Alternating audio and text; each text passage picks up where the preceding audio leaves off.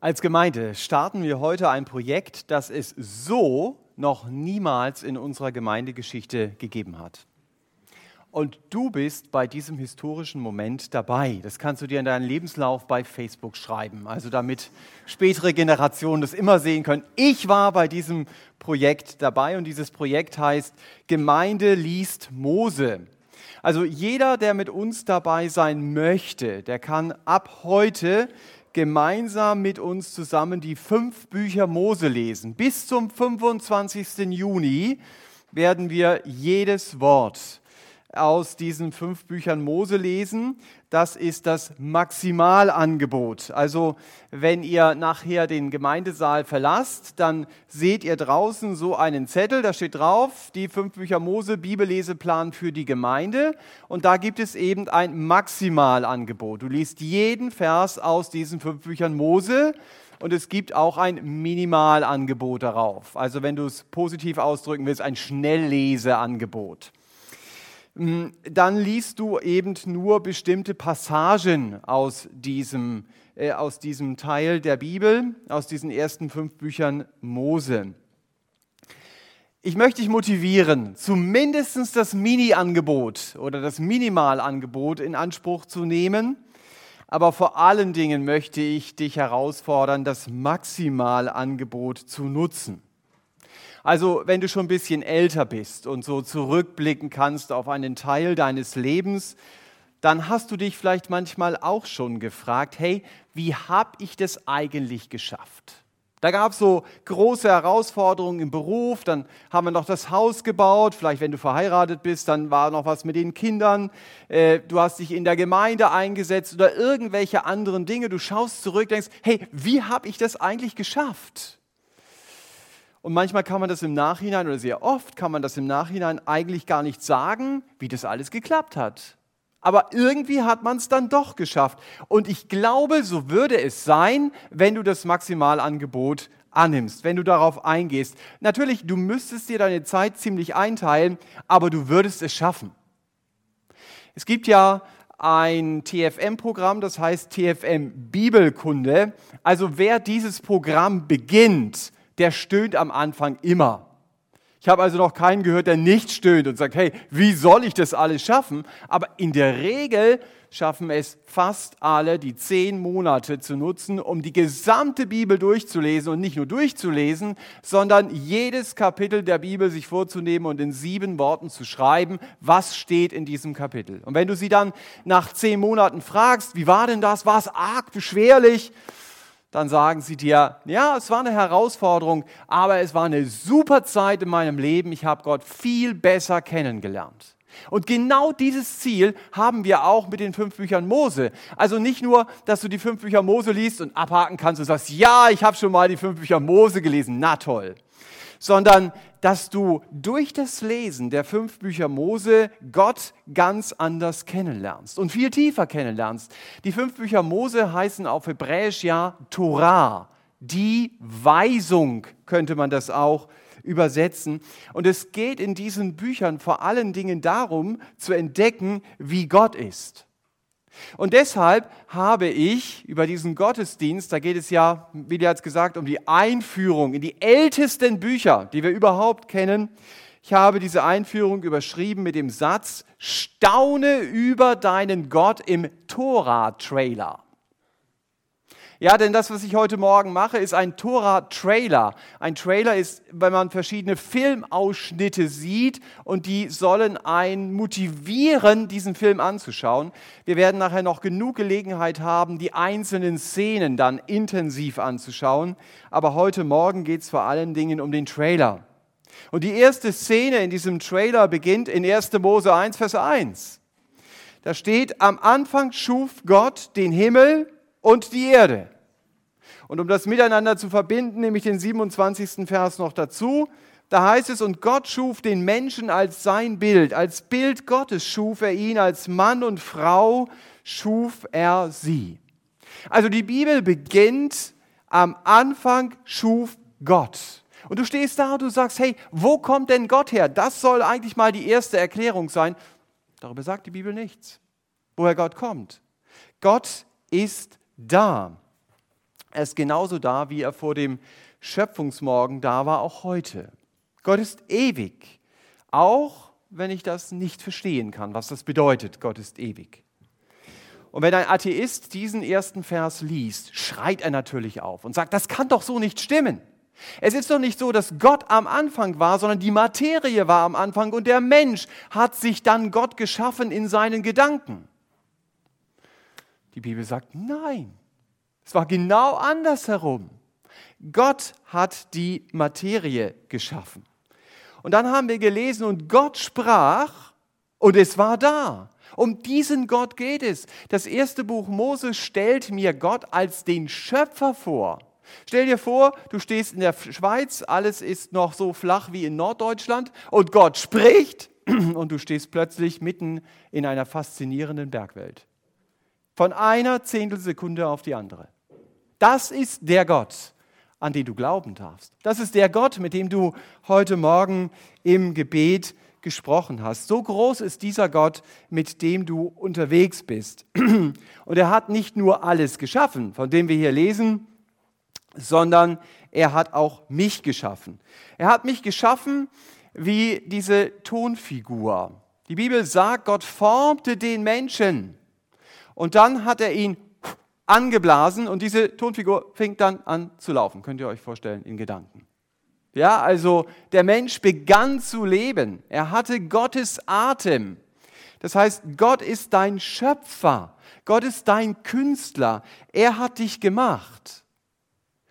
Und derjenige, der diese Tonfigur gemacht hat, hat auch ein Anrecht auf diese Tonfigur. Diese Tonfigur gehört ihm.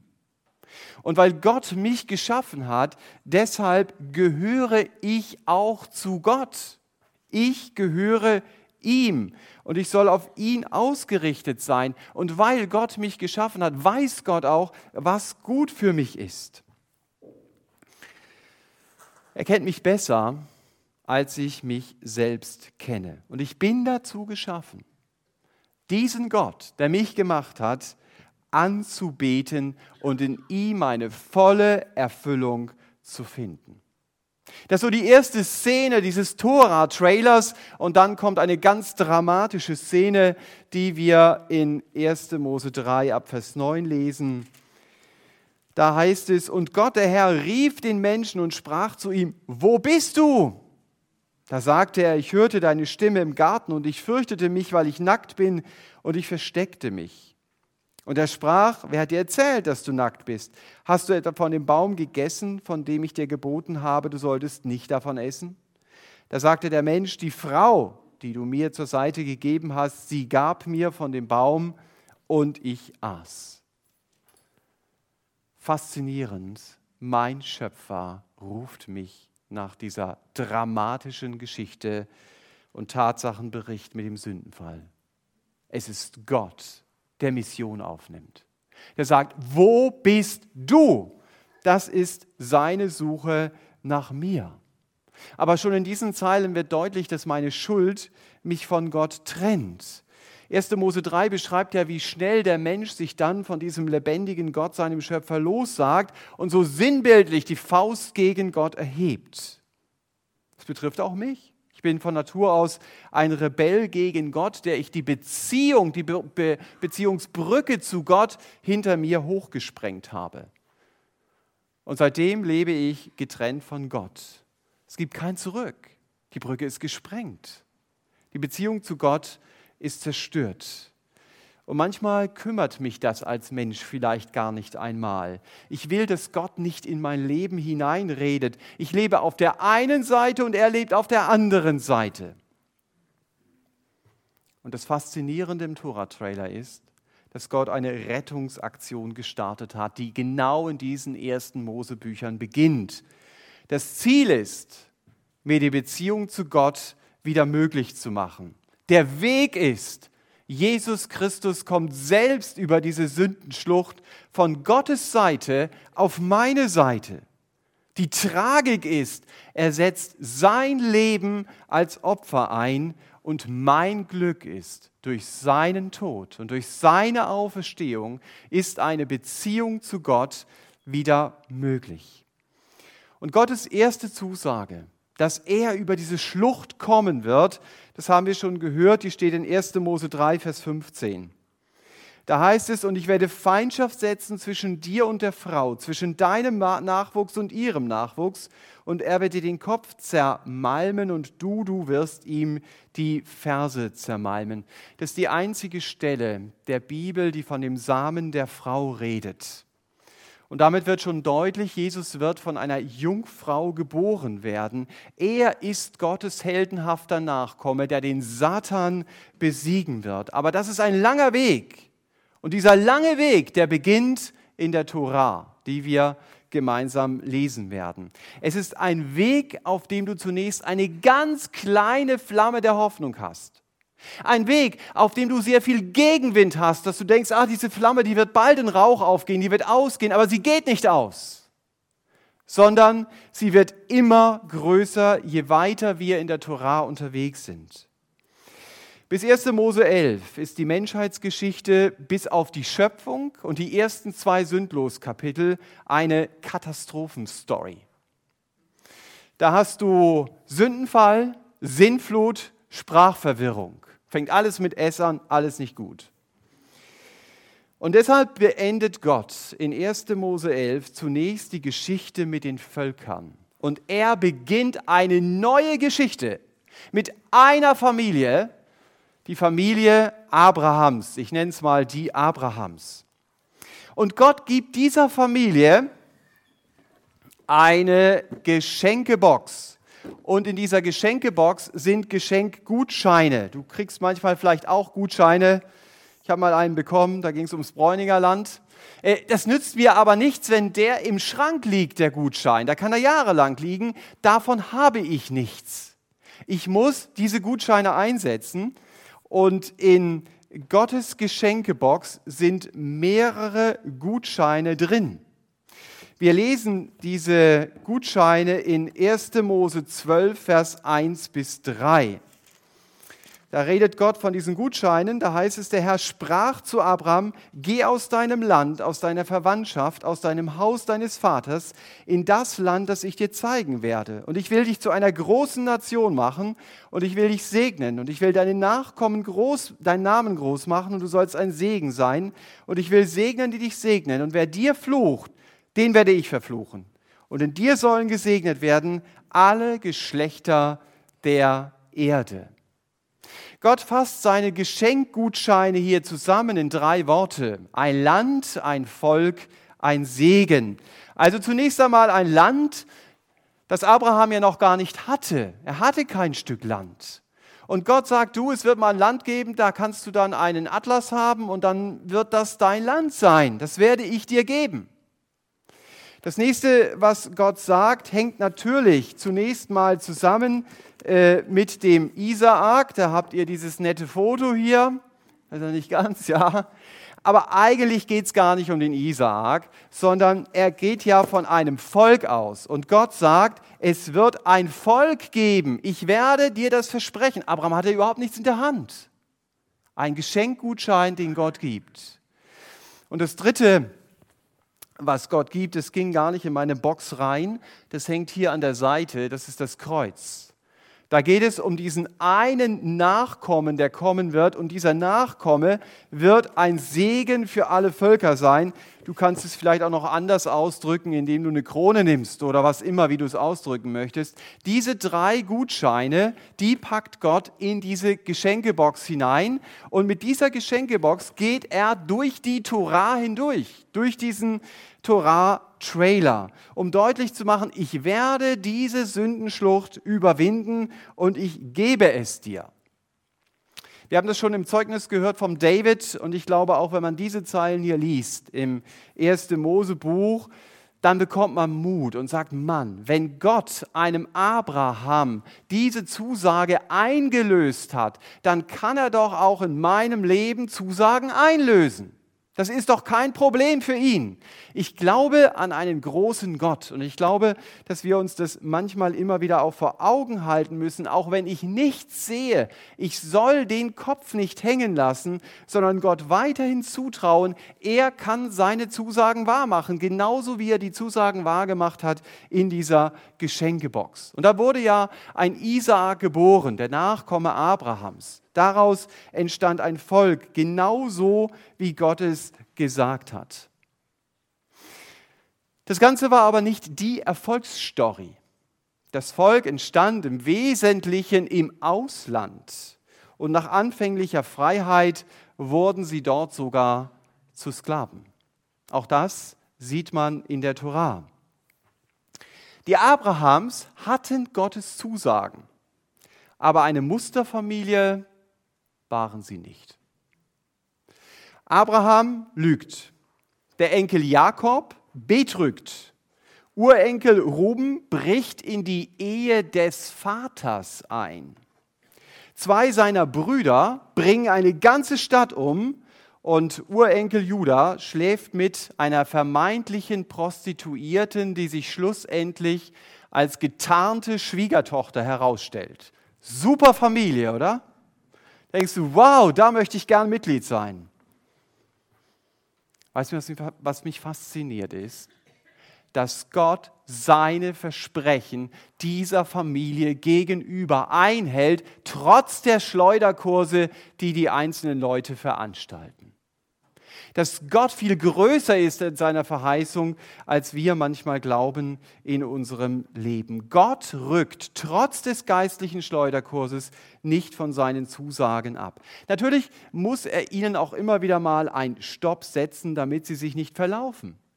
Aber Gott ist auch mit mir zu seinem Ziel unterwegs.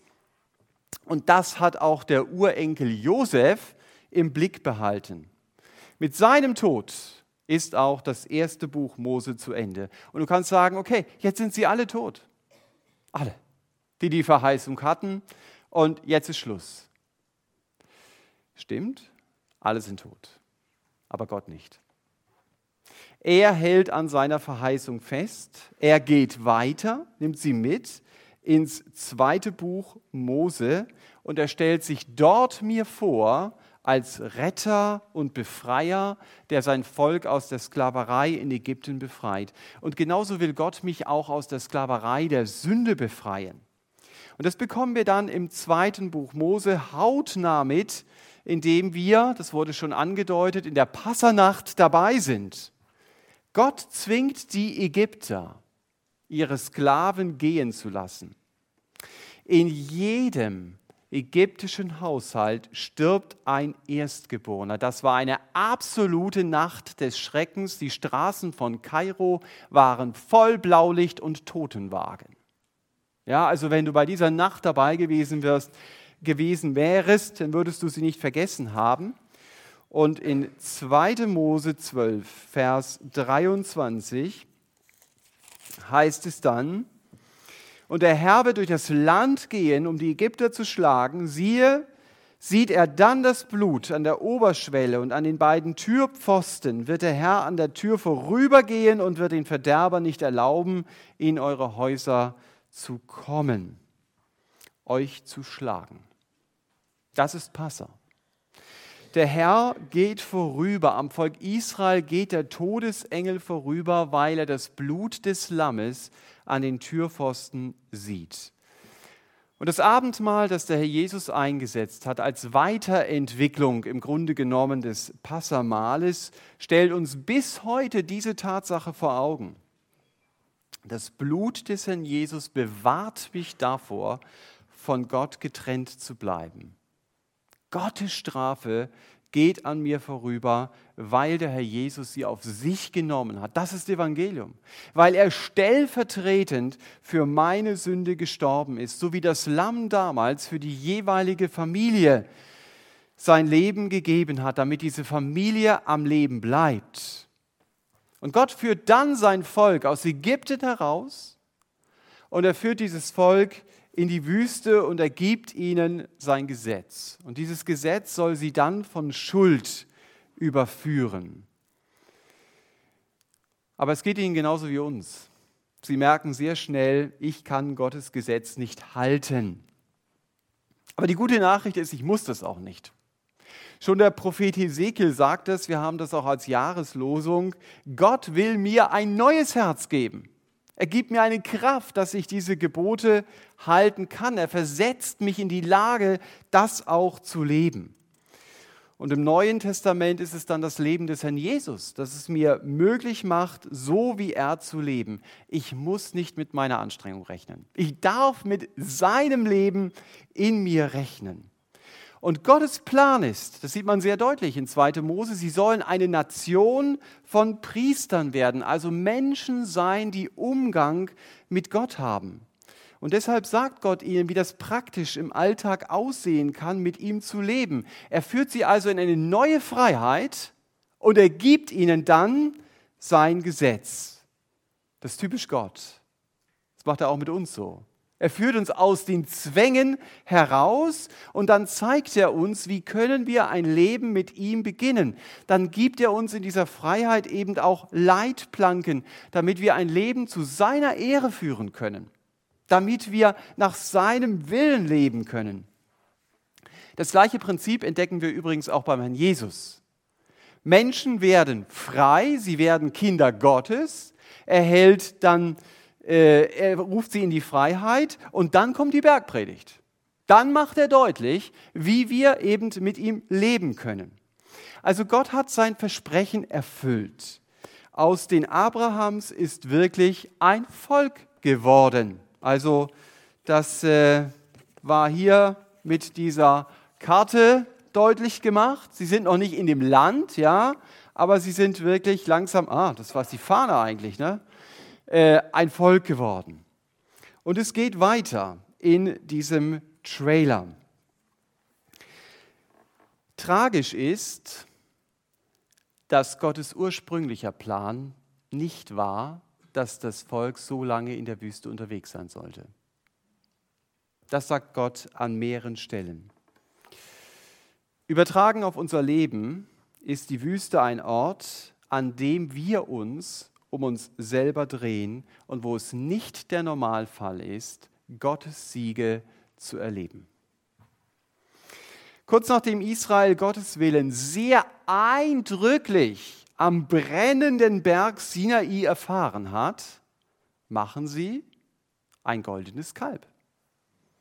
Sie fanden es einfacher, dem Apis-Stier, also einem sichtbaren Gott Ägyptens, zu folgen, als dem unsichtbaren Gott. Mein Herz ist da nicht anders. Ich bin ganz schnell bereit, mich an Götzen zu hängen und mein Leben diesen Götzen zu anzuvertrauen. Bei dem einen ist es die eigene Kraft, der eigene Stolz, bei dem anderen ist es das Geld, die Attraktivität oder der Spaß oder was immer es sein mag. Wenn ich diese Geschichten lese, dann ist es gut. Und wenn ihr sie lest, nachher euch zu fragen, was ist eigentlich der Götze in meinem Leben? Das ist eine ganz wichtige Frage, die ich mir stellen muss.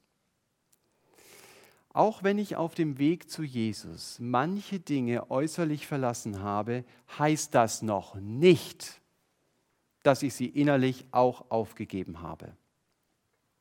Ich las einen Satz, den fand ich sehr treffend. Da schrieb jemand, Gott brauchte eine Nacht, um Israel aus Ägypten zu führen, aber 40 Jahre, um Ägypten aus Israel zu nehmen. Und weißt du was? Gott arbeitet bei mir und vielleicht auch bei dir an demselben Projekt. Er will mir meine Götzen zeigen, die Dinge, auf die ich mich verlasse. Aber er will mir auch die Freiheit zeigen, die ich erfahren kann, wenn ich ihm vertraue. Und ich erlebe diesen Gott, wenn ich ihm sage, Vater, ich weiß zwar jetzt nicht, wie du das Problem lösen willst, aber ich bin gespannt darauf, wie du es machst und ich will dir wirklich vertrauen. Gerade jetzt, wo ich keine Lösung sehe. Aber ich habe mich entschlossen, dir zu vertrauen und daran halte ich auch fest. Gott gibt seinem Volk dann eine Zeltkirche und zieht dort selbst ein. Und Mose will auch hineingehen, aber er kann es nicht. Deswegen ist klar, es ist also nicht selbstverständlich, in der Gegenwart Gottes zu leben. Aber wie ist es möglich? Beständig möglich, in Gottes Gegenwart zu leben. Deswegen gibt es das dritte Buch Mose in der Tora. Das dritte Buch Mose beantwortet diese Frage. Wie ist es beständig möglich, in Gottes Gegenwart zu leben? Und in diesem Buch lerne ich Gott kennen als den Heiligen. Nach dem dritten Buch Mose sind drei Dinge nötig, beständig in der Gegenwart Gottes zu leben. Das Opfer, der Priester und die Reinigung. Das sind die drei Dinge, um die es dort geht. Das Opfer allein konnte keine Sünde wegnehmen. Auch im Alten Testament war der Glaube sehr entscheidend. Also wenn ich nicht geglaubt habe, auf diesem Lamm, das ich jetzt opfere, liegt meine Schuld, hätte ich es besser einfach nur so gegessen und gar nicht geopfert. Hat mir gar nichts gebracht. Hebräer 11, super Kapitel, wo das sehr deutlich unterstrichen wird. Der Glaube ist das Entscheidende, das brauche ich bei dem Opfer dazu. Aber auch wenn ich geglaubt habe, dann waren diese Opfergesetze aus 3. Mose für mich wie eine Befreiung. Wir lesen das manchmal und denken, ah, oh, so viele Gesetze. Hey, die Israeliten hatten eine Möglichkeit, ihre Schuld loszuwerden. Was würden Leute heute manchmal darum geben, dass sie Schuld loswerden können? Gott zeigt ihnen einen Weg, wie sie Schuld loswerden können. Nicht indem ich nur darüber spreche, sondern indem ich Gottes Weg vertraue, genau so wird Schuld aus der Welt geschafft.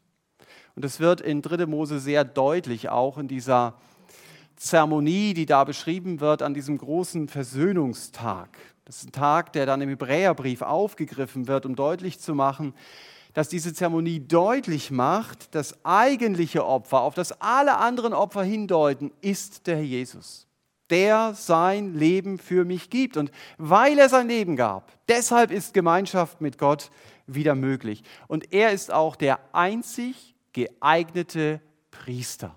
Zweite große Teil von 3. Mose. Er kann für mich in Gottes Gegenwart treten, weil er selber keine Schuld hat. Wir lesen manches über Reinigung in 3. Mose. Das ist in diesem Buch oft eine äußere Reinigung. Also ich muss mich waschen, äh, ich muss eine bestimmte Zeit warten und dann bin ich eben wieder rein.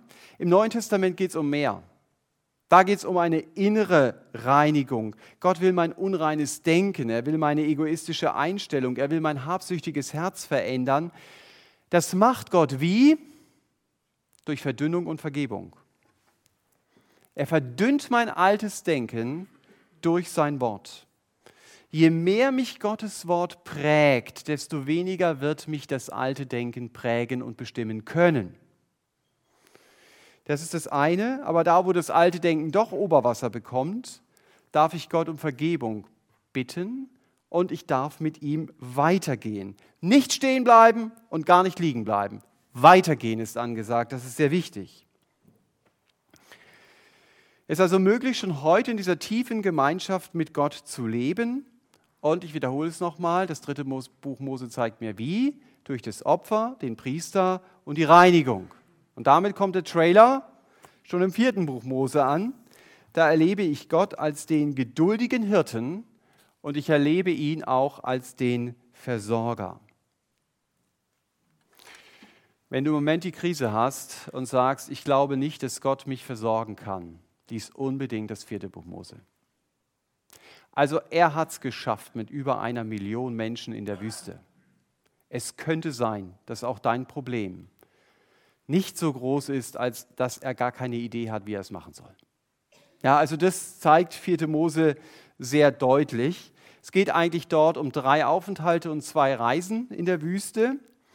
Für jeden Leiter ist 4. Mose auf jeden Fall Pflichtlektüre, weil hier auch deutlich wird, wie Gott sein Volk organisiert. Er lässt Verantwortlichkeiten nicht in der Beliebigkeit, sondern er legt sie fest.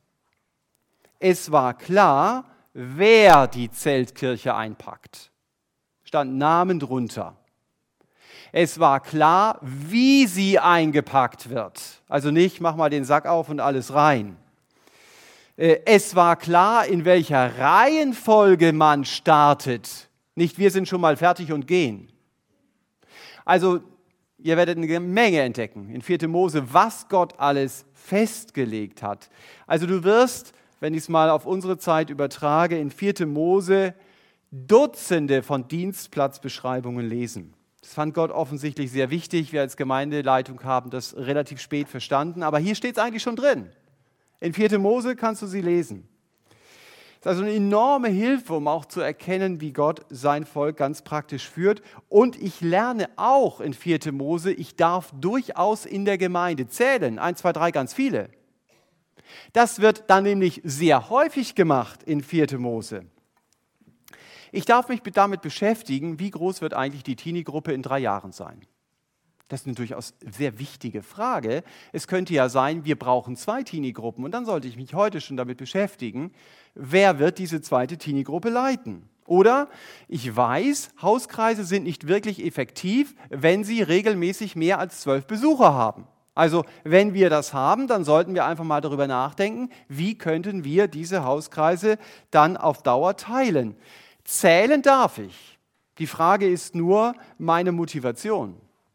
Wenn ich zähle, um meine Stärke zu demonstrieren, dann ist das bei Gott ein No-Go.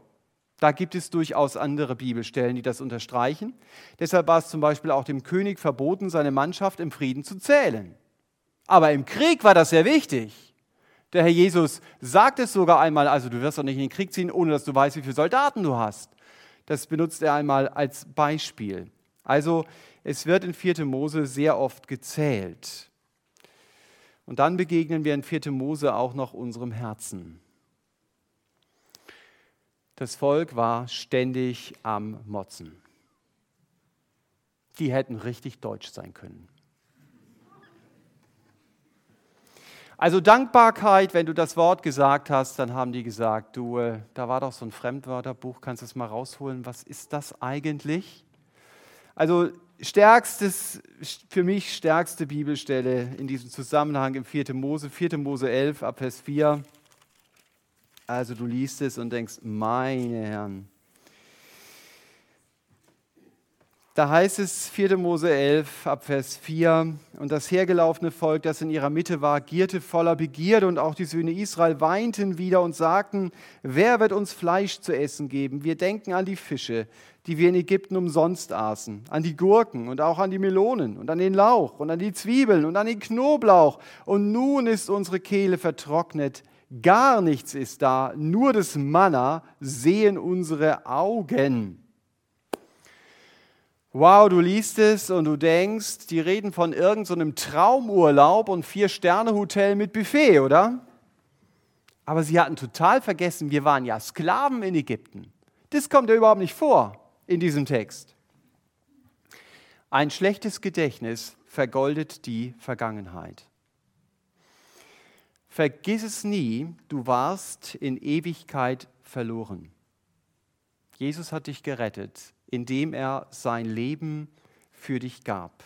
Und gerade in schwierigen Situationen ist es so wichtig, sich daran zu erinnern. Denn manchmal denken wir im Unterbewusstsein irgendwie doch, also wenn ich Christ bin, dann muss ich so möglichst in der problemfreien Zone unterwegs sein. Und dann kommen Probleme. Und dann denken wir darüber nach, was war eigentlich alles besser, bevor ich Jesus kennenlernte. Und es stimmt nicht, dass nichts besser war, bevor du Jesus kennenlernst. Du wirst Punkte finden, die waren besser in deinem Eindruck, als du Jesus kennengelernt hast.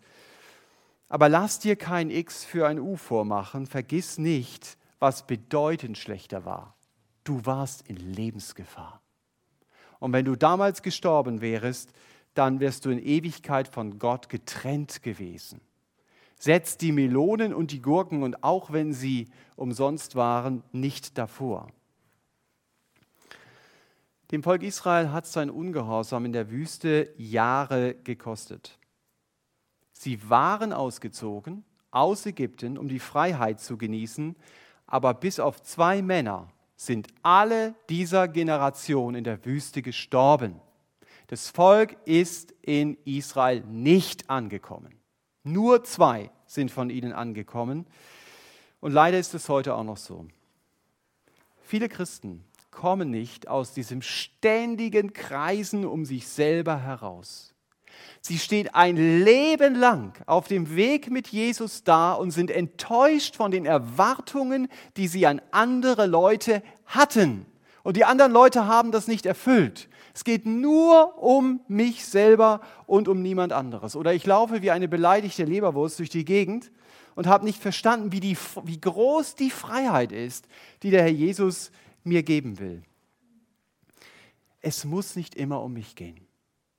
Und ich darf auch Nein zu meinem Egoismus sagen. Dazu bin ich befreit. Ich darf das Beste für den anderen suchen, selbst wenn es mich etwas kostet. Schade, wenn die Freude, die damit verbunden ist, wenn ich die nie erlebe, weil ich immer denke, die Wüste ist mein Schicksal, weil ich die Freiheit im Land Kanaan überhaupt nicht kenne. Nur wenn ich mein Leben auf Jesus konzentriere, habe ich die Hände frei, um dem anderen zu dienen. Nur wenn ich mich selber nicht festhalte, dann kann ich anderen dienen. Und damit kommen wir in unserem Tora-Trailer zum letzten Buch, dem fünften Buch Mose. Dieses Buch ist das Lieblingsbuch des Herrn Jesus. Es gibt kein Buch, aus dem er mehr zitiert als aus dem fünften Buch Mose. Und er macht hier deutlich, Gott ist ein Gott, der mich liebt. Und er erinnert mich auch in dem fünften Buch Mose an diesen Verheißungsgutschein, 5. Mose 34, Vers 4.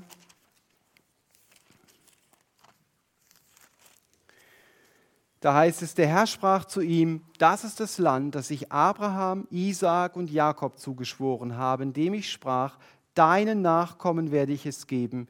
Ich habe es dich mit deinen Augen sehen lassen, aber du sollst nicht hinübergehen. Das war die Dramatik bei Mose. Auch er kam nicht in das Land. Auch er gehörte nicht zu den zwei, weil er sich durch Ungehorsam, also vom Ungehorsam übermannen ließ. Aber der Herr Jesus erinnert hier noch einmal wieder, auch durch den Mose, das Volk ist jetzt da, jetzt geht es in das Land, das dürft ihr jetzt einnehmen, Kanaan liegt vor euch. In Kanaan warteten Krieger mit gezückten Schwerten. Das war also jetzt keine Parade, so mit Fahnen. Hallo, jetzt kommen wir und alle haben auf uns gewartet. Aber vor allen Dingen kommen sie in ein Land, in dem es vor fremden Göttern nur so wimmelt. Und Sie damals und wir heute können uns von diesem Göttervirus sehr schnell anstecken lassen. Und deshalb ist Gemeinde so sehr wichtig, dass wir uns gegenseitig an Gottes Maßstab erinnern und damit der Götzendienst nicht wieder Teil meines Lebens wird. Was zum Beispiel häufig auffällt in 5. Mose ist, dass Gott sagt, Leute, ihr sollt niemals jemand aus diesen fremden Völkern heiraten. Sonst geht es euch so wie einigen Filmhelden. Das kennst du in den Filmen, ja? Also kurz bevor jemand am Ziel seiner Mission ist und dann wird er unvorsichtig und dann sieht er nicht die Stolperdrähte auf der Erde und fällt drüber. Und das ist, was Gott ihnen sagt. Leute, passt auf. Das ist eine Gefahr und 5. Mose redet von vielen Gefahren. Und er macht ihnen aber auch deutlich, ich liebe euch als Volk. Und das sollt ihr euren Kindern immer wieder weitersagen, egal ob es deine eigenen sind oder ob du Kinderstunde, Jugendstunde oder was weiß ich machst. Wenn du es den Kindern nicht sagst, wer soll es ihnen dann sagen? Der Kinderdienst in der Gemeinde nimmt mir als Vater nicht die Verantwortung ab, meine Kinder aus dem Wort Gottes zu lehren. Es, der Kinderdienst kann ergänzen, aber er kann niemals ersetzen. Wir kommen in die Schlusskurve. Ganz entscheidendes Kapitel in 5. Mose ist auch das Kapitel 28. Der Grundsatz lautet hier, ich werde es nicht, nicht lesen, keine Angst, Gehorsam bringt Segen, Ungehorsam bringt Fluch. Gott sagt, wenn ihr mir gehorcht, dann werdet ihr im Land bleiben. Und wenn ihr nicht gehorcht, dann werdet ihr dieses Land wieder verlassen müssen. Die Propheten nachher nehmen darauf Bezug. 5. Mose 28, ganz wesentliches Kapitel. Sie sagen, guck mal, das hat Gott gesagt und das tut ihr. Gott wird konsequent sein und ihr werdet das Land verlassen müssen aufgrund von 5. Mose 28. Das ist die immer wiederholte Botschaft der Propheten und es kam dann schlussendlich auch so. Und eben, wie ich schon eben sagte, dramatisch ist dann das Ende der Tora, dass Mose selbst nicht in das Land kommt, dass er es nur von einem Berg aus sehen kann. Aber da wird dann deutlich, dass der zweite Gutschein, es wird eben ein Land geben, das ich euch gebe, das ich euch verheißen habe, sehr bald Wirklichkeit wird. Also sie sind eine Stammesgemeinschaft gewesen, jetzt bekommen sie das Land und viel später wird es dann so sein, dass aus ihrem Volk der Segen für alle Völker kommt. Was du aus der Torah lernen kannst, ist, Gott steht zu seinem Wort. Er gibt dir nicht nur einen leeren Karton, sondern er gibt dir Verheißungsgutscheine, auch in deinem persönlichen Leben, nimm sie ernst. Lass sie nicht wie irgendeinen Gutschein im Schrank liegen, wo er dann irgendwie verrottet, sondern nimm es in dein Leben hinein, rechne damit, sag es Gott immer wieder im Gebet. Wir sind jetzt also gedanklich einmal kurz und schnell durch die Torah gegangen. Wir haben Gott kennengelernt als den Schöpfer. Wir können über ihn staunen, weil unser Leben ihm gehört. Dann haben wir im zweiten Buch Mose Gott kennengelernt als den Befreier der das Volk Israel aus Ägypten befreit hat. Und dann im dritten Buch Mose als den Gott, der heilig ist, mit dem ich zusammen leben kann, weil es eben den, das Opfer gibt, weil es den Priester gibt, weil es Reinigung gibt. Ich wünsche dir auch, dass du über Gott staunen kannst, der dich wie ein Hirte durch die Niederlagenwüste leitet und dir dabei dein böses Herz zeigt, um dich nach Kanaan zu bringen. Das ist Gottes Ziel. Und freu dich über den Gott, den du in 5. Mose kennenlernst, der dich nicht vergessen hat, der dich nicht alleine lässt. Er ist der Gott, dessen Liebe zu dir alles andere überstrahlt. Und dieser Gott möchte eins. Und das ist mein letzter Vers aus 5. Mose 6, Vers 5. Du sollst den Herrn, deinen Gott, lieben. Mit deinem ganzen Herzen, mit deiner ganzen Seele und mit deiner ganzen Kraft. Amen.